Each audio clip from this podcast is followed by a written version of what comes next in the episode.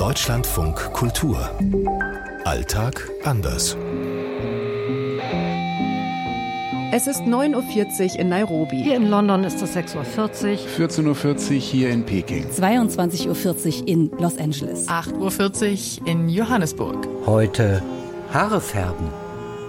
Es gibt in London ganz wenige Menschen, die ich sehe auf der Straße, die keine gefärbten Haare hätten. Gerade hier in LA, in Hollywood gehört das natürlich dazu, dass man gut aussieht. Und dazu gehört definitiv, dass Männer wie Frauen schauen, dass sie eben keine grauen Haare haben. Traditionell färbt man in China halt die Haare schwarz nach, wenn sie grau werden. In Kenia färben sich die Frauen oft nicht die Haare, sondern die flechten sich farbige Haare ein. Südafrikaner und Südafrikanerinnen färben sich die Haare leidenschaftlich gern. Also die Kunst am Haar und der Kult am Haar, möchte ich schon fast sagen, der ist ganz groß, auch was Frisuren angeht und völlig egal, ob das Mann oder Frau ist, die spielen auch mit Farbe und da sieht man alles. Da sieht man knallgelb, da sieht man knallorange, da sieht man grün, da sieht man pink.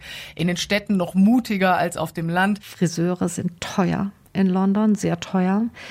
Sparen ist schwierig an der Stelle. Man kann es versuchen. Die meisten Salons bieten von vornherein einen ganzen Reigen von Möglichkeiten an. Färben nur am Haaransatz und so weiter.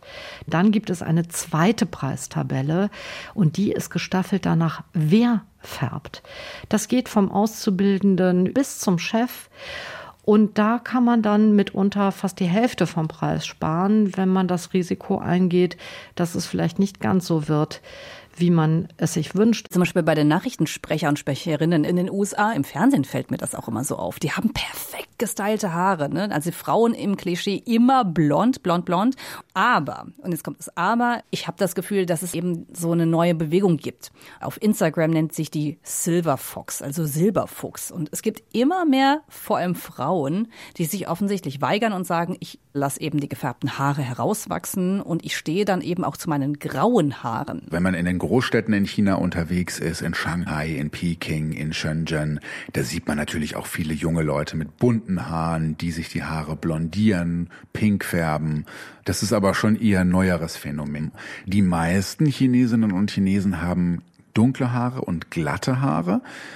Ich habe persönlich Locken und das finden viele Chinesinnen und Chinesen interessant. Ich habe auch noch rote Haare dazu. Das ist natürlich nicht so häufig gesehen hier in China. In Kenia haben Frauen ja oft ganz schnell auch wechselnde Haarstyles. Ähm, die verbringen das Wochenende dann im Friseursalon und da wird dann tatsächlich an die eigenen, meist recht kurzen Haare dann ganz viel Kunsthaar dran geflochten. Kunsthaar gehört hier zum Standard, weil viele gerne lange Haare haben möchten, aber das mit den eigenen Haaren nicht klappt. Und wer mutig ist, der lässt sich da durchaus auch schon mal blaue oder pinke Strähnen einflechten oder vielleicht auch mal ein paar blonde Haare. Antje Dikans, Nairobi. Aus Peking, Benjamin Eisel. Aus London, Christine Heuer. Aus Los Angeles, Katharina Wilhelm. Aus Johannesburg, Jana Gent.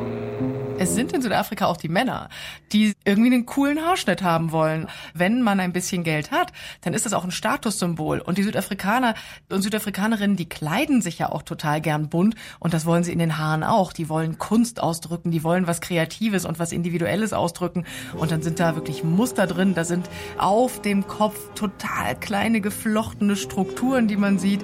Also es macht wirklich richtig Spaß, auf Köpfe zu gucken.